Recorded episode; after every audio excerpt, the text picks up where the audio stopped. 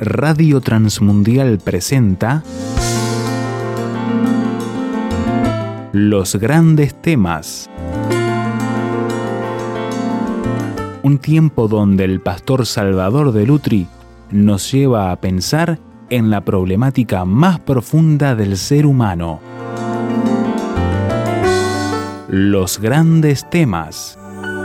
Entonces los invito a que abramos en Isaías capítulo 6. Es la parte más conocida, pero si queremos entender el libro, tenemos que comenzar por el capítulo 6 y, eh, y comenzar por el capítulo 6 desde el versículo primero. Después vamos a ubicar por qué está esto en el capítulo 6, cuando miremos un poco la historia que hay alrededor. Isaías capítulo 6, versículo primero. Dice así, en el año que murió el rey Usías, vi yo al Señor sentado sobre un trono alto y sublime y sus faldas llenaban el templo. Por encima de él había serafines, cada uno tenía seis alas, con dos cubrían sus rostros, con dos cubrían sus pies y con dos volaban. Y el uno al otro daban voces diciendo, Santo, Santo, Santo Jehová de los ejércitos, toda la tierra está llena de tu gloria. Y los quiciales de las puertas se estremecieron con la voz de los que del que clamaba, y la casa se llenó de humo. Entonces dije, ay de mí que soy muerto, porque siendo siendo hombre inmundo de labios y habitando en medio de pueblo que tiene labios inmundos, han visto mis ojos al Rey Jehová de los ejércitos. Y volvió hacia mí uno de los serafines, teniendo en su mano un carbón encendido, tomado del altar, con unas tenazas, y tocando con él sobre mi boca, dijo, he aquí que esto tocó tus labios, y es quitada tu culpa y limpio tu pecado. Después oí la voz del Señor que decía, ¿a quién enviaré y quién irá por nosotros? Entonces respondí yo, heme aquí, envíame a mí. Hasta aquí nada más en la lectura de la palabra de Dios. En vista de los tiempos que corren en lo nacional y en el mundo, siempre estoy recomendando a pastores, maestros, obreros y cristianos en general que estudien el profeta Isaías y Jeremías porque estos dos profetas tienen una característica, vivieron en tiempos similares a los nuestros. Tenían los mismos problemas que tenemos ahora, a la distancia, pero tenían exactamente los mismos problemas y entendieron su tiempo, entendieron qué era lo que pasaba. Y una de las cosas que suele suceder en estos tiempos agitados y turbulentos es que no alcanzamos a entender el cuadro total de lo que pasa y qué es lo que está sucediendo. Isaías tuvo un largo ministerio, uno de los ministerios más largos, atravesó muchas situaciones, situaciones adversas, y en todas ellas levantó la voz como profeta.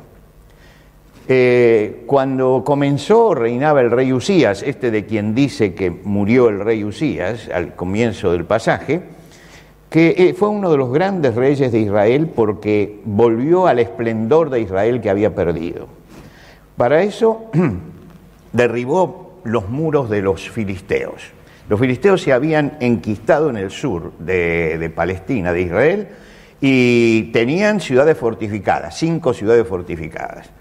Esas ciudades fortificadas significaban un peligro. Él se animó a derribarle los muros cosa que ya no podían hacer una guerra de oposición porque no tenían fortaleza como para este, sostenerse. Esto fue lo primero que hizo, limpió eso.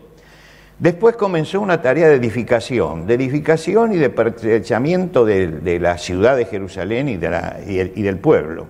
Edificó torres, cuando se habla de las torres son miradores para vigilar los campos, eh, edificó torres en el desierto y edificó torres en Jerusalén también, para defenderla, para vigilar la ciudad y para vigilar también este, toda la tierra de, Israel. Abrió muchas cisternas. Esa cisterna significaba defender a la ganadería, porque cuando iban los pastores trashumantes encontraban cisternas para darle de beber al ganado que llevaban, en general ovejas. Entonces él sobre la, costa hizo levantar, abrir muchas cisternas y también cisternas en la parte montañosa, para que en esos lugares también se arriesgaran a llevar allí el ganado. Favoreció la agricultura, hizo florecer el campo, él entendía que la fuerza de un pueblo está justamente en los bienes de la tierra y entonces fortaleció eso y plantó viñas en las montañas, que era la forma ideal de mantener la agricultura. Tenía un ejército al que equipó, la Biblia describe la forma en que lo equipó, de 307.500 hombres. Piense usted lo que es 307.500 hombres. Les dio todas las armas necesarias y colocó lo que era lo último en tecnología en ese momento que era sobre las torres, colocaba las máquinas, decían ellos, que arrojaban piedras y arrojaban flechas. ¿Mm? De entre la tecnología de la guerra, en ese momento era lo último que se estaba haciendo. Lo que quiere decir que le dio una buena defensa al pueblo y preparó entonces eh, a la nación para el esplendor. Lamentablemente, reinó 52 años, pero en los últimos 15 años tuvo su gran fracaso. La soberbia lo llevó, después de haber levantado como había levantado, a querer copar el lugar de los sacerdotes y entró al lugar santo para ofrecer el incienso. 80 sacerdotes le dijeron, no, eso no te corresponde, el rey llega hasta acá. Y él se llenó de ira y dice que en ese momento Dios lo tocó con lepra y fue leproso los 15 finales años de su vida. Vivió aislado en una casa, era el rey, pero su hijo Jotam trabajaba como regente. Es decir, que Jotam tomó las riendas del reino, reinó 16 años, 15 años fue regente de su padre, pero el padre no podía hacer nada porque la lepra los aislaba. En general los mandaban al desierto. En el caso de él, siendo un rey, en una casa apartada para que no se contagiara. Su hijo Jotam también heredó del padre el hecho de edificar mucho, pero fue flojo espiritualmente. Cosa que el padre, en su etapa de esplendor, era un hombre muy temeroso de Dios. El hijo no fue así. En ese sentido comienza con él la declinación. El nieto, Acaz, que reina 16 años, fue un desastre, ¿no? Es decir, el abuelo puso los cimientos, el padre los contuvo y el nieto vendió todo. Era, este, eh, eh buscaba alianza con, Siria y con Egipto, eh, trataba de hacer alianzas políticas y, Isaías le decía, lo que tenés que buscar es a Dios en primer lugar porque te estás aliando con gente que codicia la tierra esta nuestra y que va a traer problemas. No había caso, no entendía. Y los últimos 29 años estuvo el rey Ezequías, que es otro rey brillante, un rey temeroso de Dios que quería la pureza del culto. Quiere decir que pasó por todas por, todos las posibilidades dentro del reino el profeta Isaías. Tenía, él tenía, como profeta, tenía una visión muy amplia de la realidad. Vivía en Jerusalén. Era un profeta metropolitano, diríamos nosotros. El profeta del campo en ese momento era Miqueas, el de la provincia. Pero Isaías es, dentro de los que escribieron el Antiguo Testamento, el hombre más versado, más conocedor. Usted sabe que se calcula en los libros, en todos los libros, en los libros de la Biblia también, cuál es el vocabulario que maneja el autor, contando las palabras diferentes. El vocabulario de Isaías es el más rico de todo el Antiguo Testamento, aún tomándolo y comparándolo con los 150 salmos, donde hay varios autores. Él tiene una riqueza tremenda en su lenguaje. Y la mayor parte, aunque en nuestra Biblia no se nota, si ustedes toman una Biblia versión popular, ustedes van a ver que la mayor parte no es prosa, sino poesía él tenía una facilidad tremenda para transformar la profecía en poesía. Entonces, todo el libro es un libro donde hay figuras poéticas muy especiales que en alguna forma llegan después hasta nosotros, por, la forma en que está comprometido con el Nuevo Testamento, la profecía de él. Por eso se lo llama el profeta evangélico. Ahora, él como hombre cosmopolita y estando allí, no solo veía su nación y su rey y su pueblo, sino que veía el panorama mundial, tenía una visión de qué pasaba en el mundo. Él sabía que de un lado tenían Egipto, que era una potencia que estaba cayendo. Del otro lado estaban los asirios, y los asirios estaban acicateando a los, eh, a los egipcios porque, por supuesto, querían humillar a la potencia que se iba. Para eso los ejércitos asirios pasaban por la tierra de Israel, porque no hay otra forma de llegar de un lado a otro. Entonces él conocía eso y conocía cómo era el tablero no solamente las dos grandes potencias estaban allí en lucha, sino que había un, este, un pueblo que es la futura potencia, que es Babilonia, que estaba creciendo en ese momento, y había sirios, filisteos, amonitas, moabitas, edomitas. Eso, todo eso formaba el tablero que él tenía delante.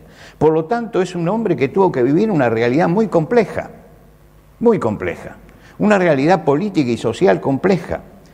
Ahora, como profeta, él tenía que convivir con esa realidad, porque no es que el hombre de fe se desprende de la realidad, vive la realidad, vive lo que está pasando. El asunto es que tiene que tener la cabeza en el cielo y los pies sobre la tierra. Y esta es una de las características de Isaías. Él tenía la cabeza en el cielo, pero tenía los pies bien puestos sobre la tierra y lo demuestra en todos sus libros en todas sus, obras. Nosotros, a nosotros en este momento nos está pasando lo mismo. ¿Y qué le pasaba a él? Que de las cosas que pasaban había varias interpretaciones. Yo estaba mirando algunas interpretaciones y clasificándolas sobre la guerra de Ucrania.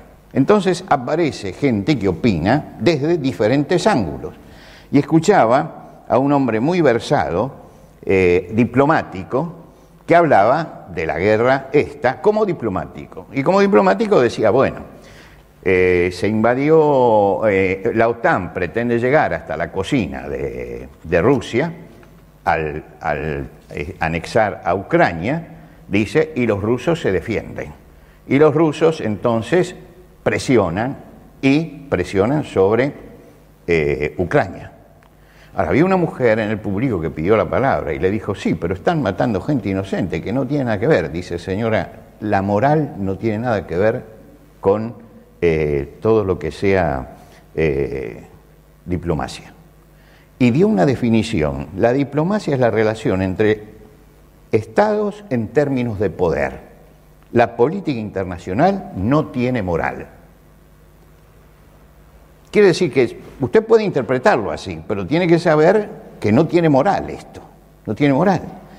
Por supuesto que esto se puede este, estudiar también desde la sociología. ¿Y el sociólogo qué diría? Bueno, la defensa que hace Ucrania en este momento es porque tiene 7 millones en el genocidio que produjeron los rusos y no quieren que los rusos entren nuevamente porque saben que significa la muerte del pueblo. Entonces ellos van a defender hasta la muerte porque si no van a morir igual.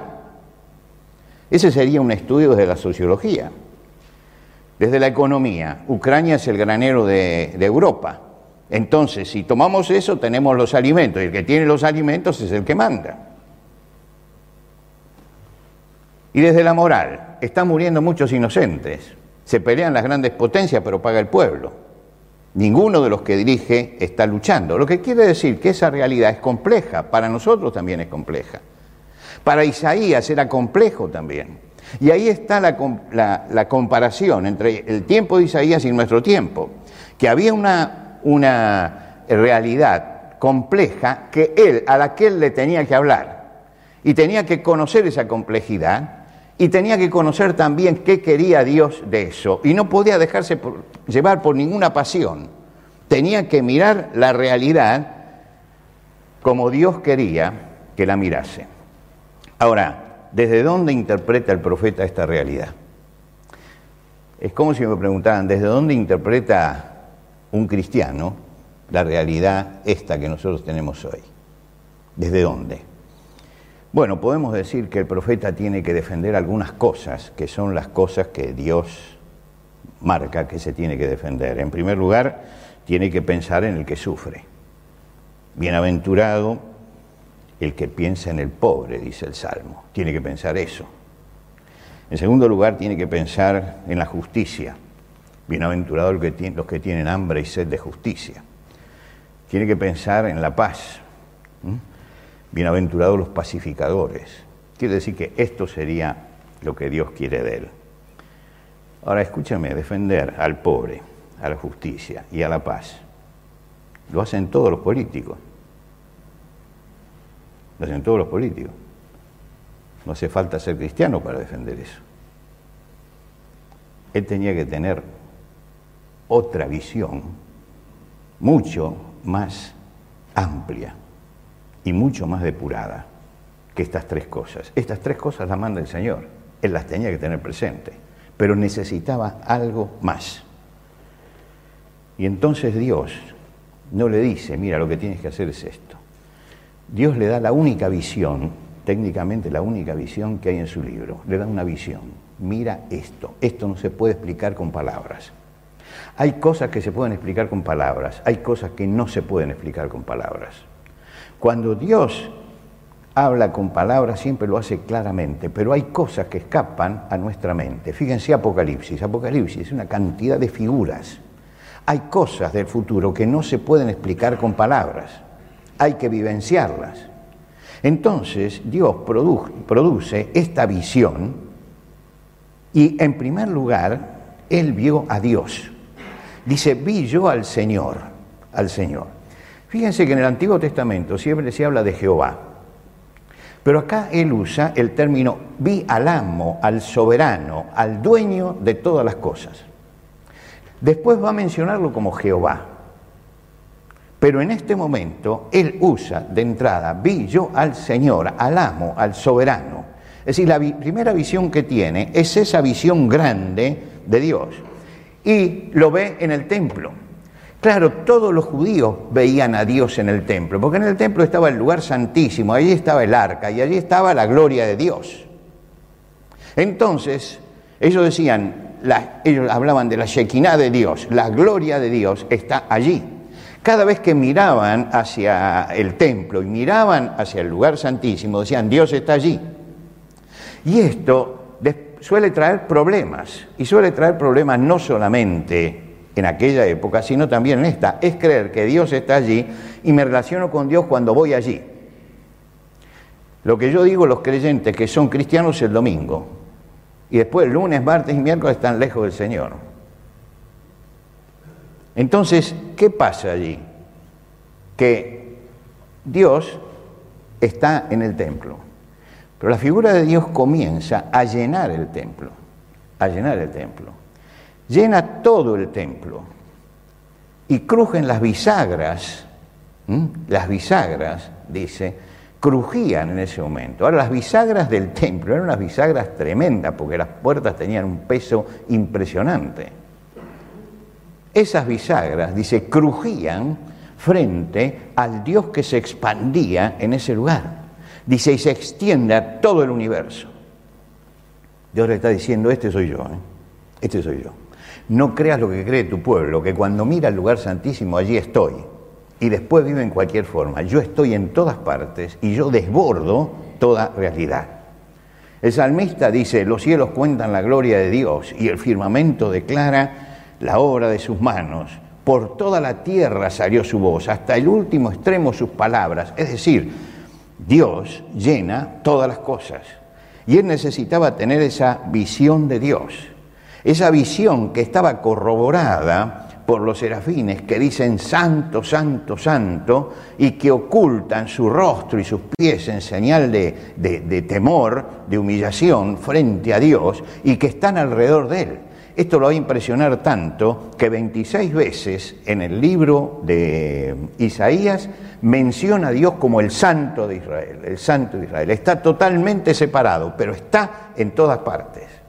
Esto es algo que Dios se lo podía haber dicho, pero la impresión que causa el hecho de ver esto y de ver cómo Dios rebasa el templo para estar en todas partes, cómo la casa se llena de humo, no está solamente en este lugar, le está mostrando la grandeza de Dios. Y dice, y yo lo vi en un trono alto y sublime. Uno piensa en Isaías que está mirando hacia arriba y allí lo ve a Dios en un trono alto. Lo ve por encima de todos los tronos de abajo. Lo ve por encima del poder político, lo ve por encima del poder económico, del poder militar, del poder imperial. Él está por encima de eso. Es decir, está viendo el gran poder de Dios. Importante para un siervo conocer al soberano absoluto del universo y entender lo que significa que nosotros llamamos Señor al soberano absoluto del universo. El trono ese es sublime, sublime. los dos, la definición que da, él dice, vio al Señor en un trono alto y sublime, sublime, sin contaminación. Es decir, no hay corrupción, es el trono de la santidad y es el trono de la justicia. Y Dios le dice, yo te llamo y yo soy este Dios. Así que esta es mi identidad, este es quien yo soy. Cuando Isaías ve eso, entiende de golpe lo que Dios quiso decir. Sobre todo porque la mentalidad del pueblo estaba centrada en que Dios está allí. Y ahí dice, mira, Dios llena todas las cosas y está presente en todas las cosas está sentado en el trono alto y sublime. La gloria de Dios excede el lugar santísimo. Excede ese lugar.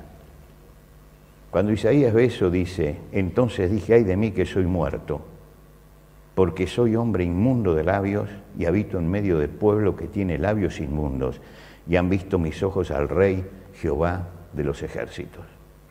Comprende allí su indignidad comprende que, él no puede hacer esa tarea. Él dice, no estoy a la altura de este Dios, no estoy a la altura de él, no puedo. Yo soy un hombre pecador que merece la muerte por su pecado y me encuentro con un Dios que llena todas las cosas y que es el que me está, se, me está revelando, mostrando. Es un acto de humillación suprema ante el Señor este, cuando él dice, ay de mí que soy un hombre de labios inmundos, digo, soy muerto por esto. Él se está humillando delante de Dios. Hay una frase que no está en la Biblia, pero que contiene todo el sentido de la Biblia. Si quieres estar de pie delante de los hombres, tienes que estar de rodillas delante de Dios. Si quieres estar de pie delante de los hombres, tienes que estar de rodillas delante de Dios. Pablo hace esta misma pregunta porque Pablo tiene conciencia de la grandeza de Dios. Y en un momento, en la segunda carta a los Corintios, en el capítulo 2, él dice, y para estas cosas, ¿quién es suficiente? ¿Quién es suficiente? Nosotros sabemos todo lo que significaba Pablo y toda la formación que tenía. Y sin embargo dice, y para estas cosas, ¿quién es suficiente? Inmediatamente pasamos al capítulo 3 de 2 Corintios y él dice, no que seamos competentes por nosotros mismos para pensar algo como de nosotros mismos, sino que nuestra competencia proviene de Dios.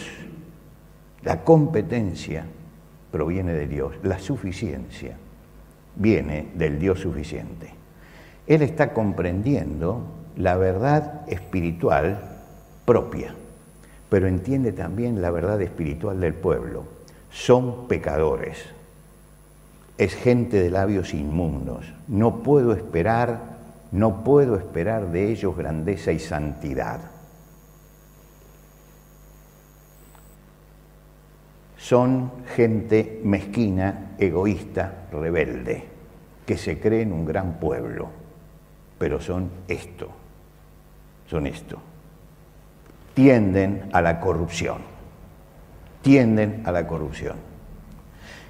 Esta realidad la ve él en esa visión, donde ve la grandeza de Dios y ve también la miseria de él y la miseria del pueblo. Me estás mandando un pueblo que tiene estas características. Yo tengo que ser el profeta y resulta que siento que no soy nadie y el pueblo al que voy es un pueblo también decadente.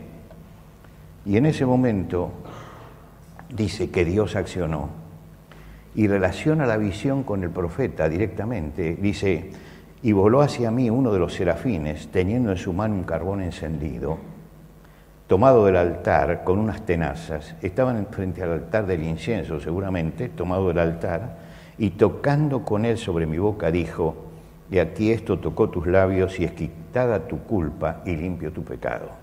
El carbón encendido, ¿de dónde viene? El fuego que había en el templo es el fuego que Dios había encendido en el altar del sacrificio.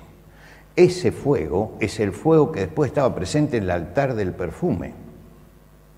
Ese fuego de allí del altar es donde saca el carbón para limpiarlo. Y él sabe lo que esto quiere decir. En ese lugar el cordero pagaba simbólicamente por el pecado. Quiere decir que ahí estaba la redención. Le está diciendo lo que tiene que hacer Dios o lo que quiere hacer Dios en ti es redimir tus labios, redimir tu palabra, en forma tal que tu palabra sea una palabra que tenga autoridad de Dios, aunque nadie la crea, aunque nadie te escuche, pero que sea realmente la palabra que Dios quiere dar. Algunos profetas eran escuchados, otros no eran escuchados no eran escuchados. A Ezequiel, Dios le dice cuando lo llama, mira, puede ser que este pueblo te escuche, pero a lo mejor no te escucha. No te puedo asegurar nada, pero igual tienes que hablar, porque tienen que saber que en su tiempo hubo un profeta, alguien que advirtió. Son sin excusa. Quiere decir que Dios lo llama para que vea esta visión y para que contemple su gloria. Y él contempla su gloria, la gloria de Dios, y contempla su miseria, y contempla la miseria de su pueblo. Cuando llega este momento, Dios no le dice, entonces ya estás listo para ir. Dios le dice así, ¿a quién enviaré y quién irá por nosotros? Hace una pregunta. Y dice, y entonces yo respondí, heme aquí, envíame a mí. Ya entendí, ya entendí. Esta, esta visión es muy importante para entender todo el libro. ¿Por qué? Porque ahora él siente que teniendo una visión clara de Dios y teniendo una visión clara de sí mismo, puede interpretar la realidad, puede interpretar la realidad desde un lado diferente.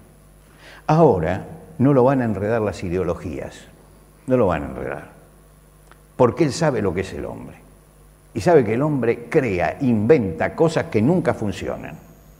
Entonces no lo va a engañar la ideología, que son todas de factura humana, todas falibles. No lo va a convencer un líder, no va a seguir a un hombre, no va a creer que hay salvadores yo tengo por allí un libro, Los Salvadores de la Patria. No hay salvadores de la patria. No hay salvadores de la patria. Ah, el hombre del destino, como si fuera alguien señalado, especial. Los ídolos populares, todo lo que usted quiera. Ya no lo va a deslumbrar ningún discurso Isaías. No lo va a deslumbrar ningún discurso. Él sabe bien dónde está parado. No lo va a deslumbrar el discurso, las palabras, lo que la gente dice. No va a tolerar la corrupción no va a tolerarla.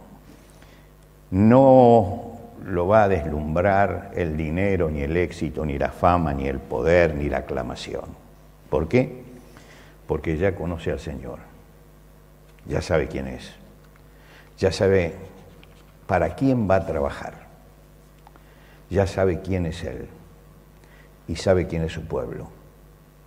Y con esta visión, entonces se caen muchos mitos que circulan siempre en las sociedades, donde los hombres quieren imponer su forma de pensar diciendo que son los salvadores, que aman al pueblo. Y mienten, porque el hombre es mentiroso. El hombre es mentiroso. Mienten, porque el hombre es mentiroso. ¿Hace falta que yo le dé pruebas de las mentiras? Tenemos 40 años de democracia, ¿no? Esos 40 años, de 12% de pobres, llegamos a más del 50%. La prueba está allí. ¿Quiénes nos salvó? Ninguno, ninguno. El apóstol Pablo ora en la carta a los Efesios en el primer capítulo da un pantallazo maravilloso del Padre, el Hijo y el Espíritu Santo en toda la historia, desde la eternidad pasada hasta la eternidad futura. Y el propósito de Dios es bendecir a los hombres siempre, en el Antiguo Testamento, en el Nuevo Testamento y ahora. La obra del Espíritu Santo, todo esto. Pero cuando termina esta gran alabanza que ocupa el primer capítulo, hace una petición él dice que el Dios de nuestro Señor Jesucristo, el Padre de Gloria, nos dé espíritu de sabiduría y de revelación en el conocimiento de Él, alumbrando los ojos de nuestro entendimiento. ¿Queremos interpretar la realidad? Tenemos que pedir que el Espíritu Santo, el Espíritu Santo trabaje en nosotros y alumbre los ojos de nuestro entendimiento para que entendamos la realidad espiritual que es en definitiva lo que marca la historia de un pueblo, su realidad espiritual. Esa realidad espiritual solamente la podemos tener si Dios alumbra los ojos de nuestro entendimiento frente a la realidad. Y esto es lo que Dios le estaba diciendo a Isaías. Vas a vivir todas las épocas, vas a vivir todos los tiempos.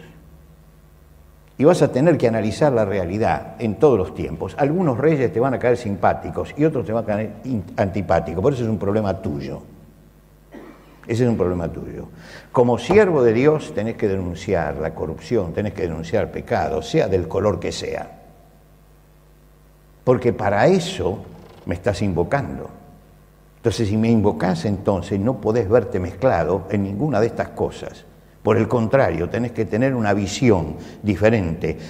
Y la petición de Pablo, después de hablarle a los efesios, les dice, yo le estoy pidiendo a Dios que alumbre los ojos de nuestro entendimiento, que alumbre los ojos.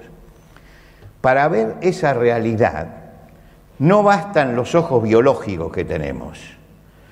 los ojos biológicos nos traen la noticia de lo que sucede.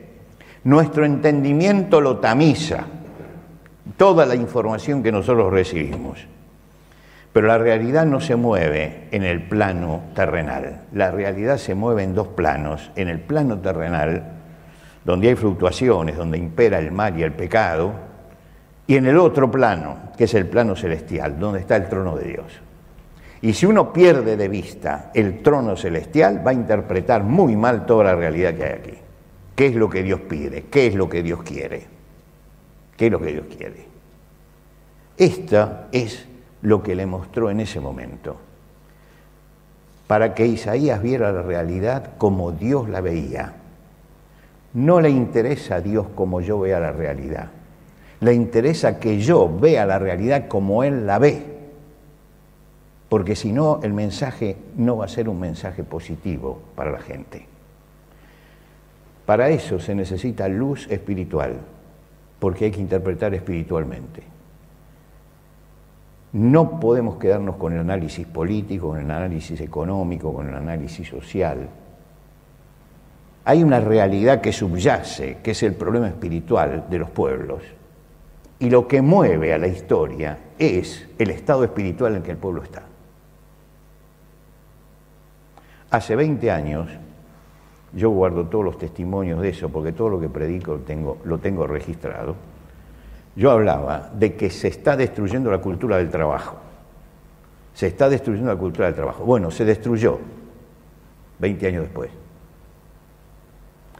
Ahora, ¿por qué? ¿Porque soy profeta? No, porque leo la Biblia. Y cuando leo la Biblia, leo que el hombre tiene que trabajar para ganar su propio pan.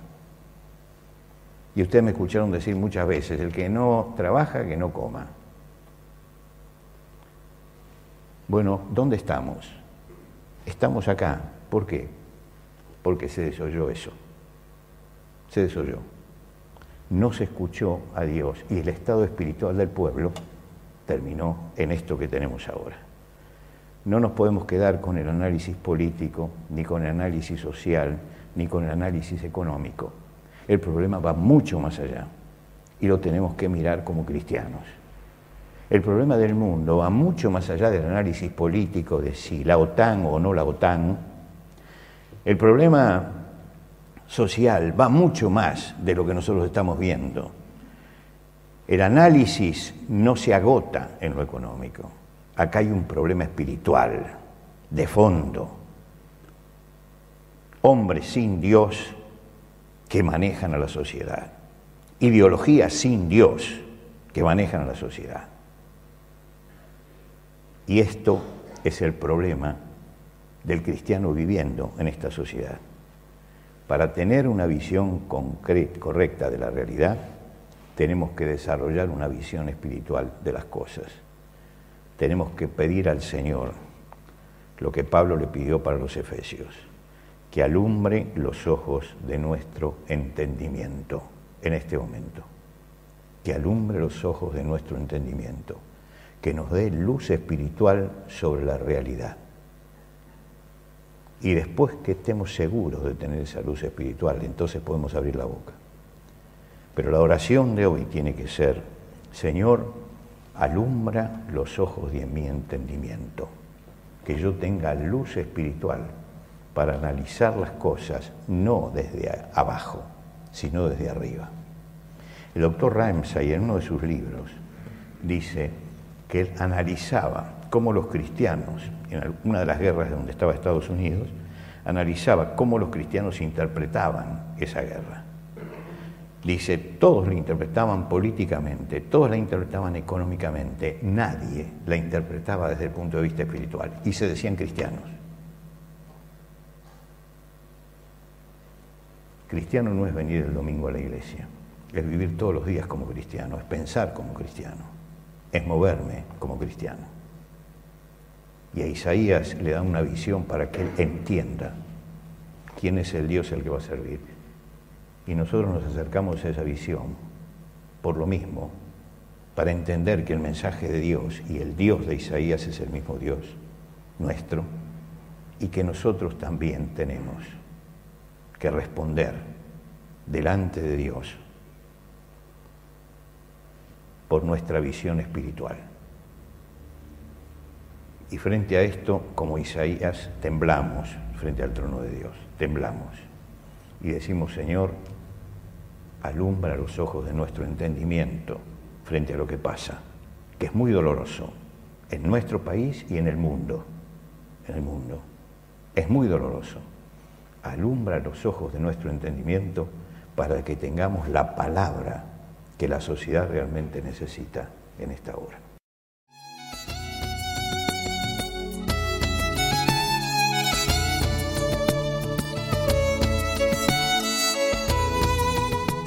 ¿Qué le pareció el desafío que nos presentó el pastor Salvador de Lutri en los grandes temas de hoy?